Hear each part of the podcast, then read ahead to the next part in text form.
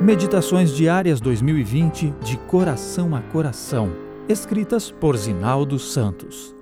3 de novembro, mantenha a chama acesa. Não apagueis o espírito.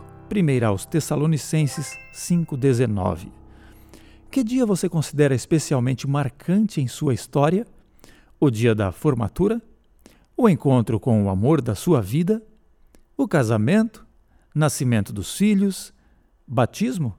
Seja qual for, apesar das gratas lembranças, esse dia ficou no passado.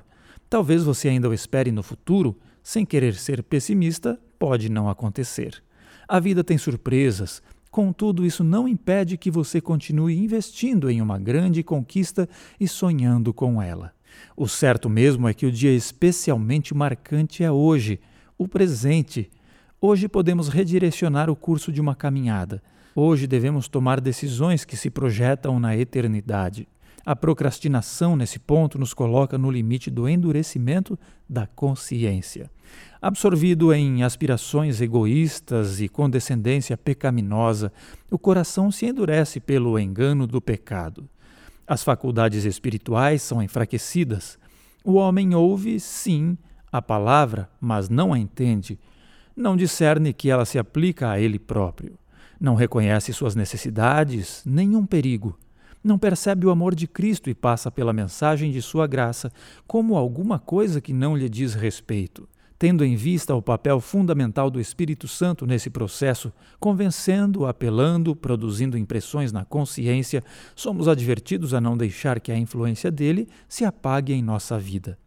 O ser humano pode assim tornar-se tão insensível que se acomode a uma convivência pacífica e deliberada com o mal. Não se deixando convencer do pecado, não buscará perdão. Sem reconhecer sua necessidade, não buscará satisfazê-la. O verbo apagar, em grego, estava ligado à ideia de apagar fogo, ressecar coisas molhadas e torná-las ressequidas, inúteis. Esse é o perigo do qual devemos fugir. Precisamos que o fogo do Espírito, com sua exuberância e seu poder, nos ilumine, aqueça, vivifique e purifique. Esse fogo divino arderá no amor santo, na alegria, na oração, nas ações de graça. Não apague, não o abafe em você ou nos outros, dando lugar a qualquer luxúria ou paixão, qualquer afeto ou disposição contrariamente à busca da santificação, seja negligenciando o bem ou fazendo o mal. Enquanto houver vida, continuaremos sendo objeto do trabalho do Espírito Santo. Sem ele, não haverá arrependimento nem vitória sobre maus hábitos enraizados na alma. Você pode ouvir gratuitamente a lição da Escola Sabatina em áudio nas principais plataformas digitais.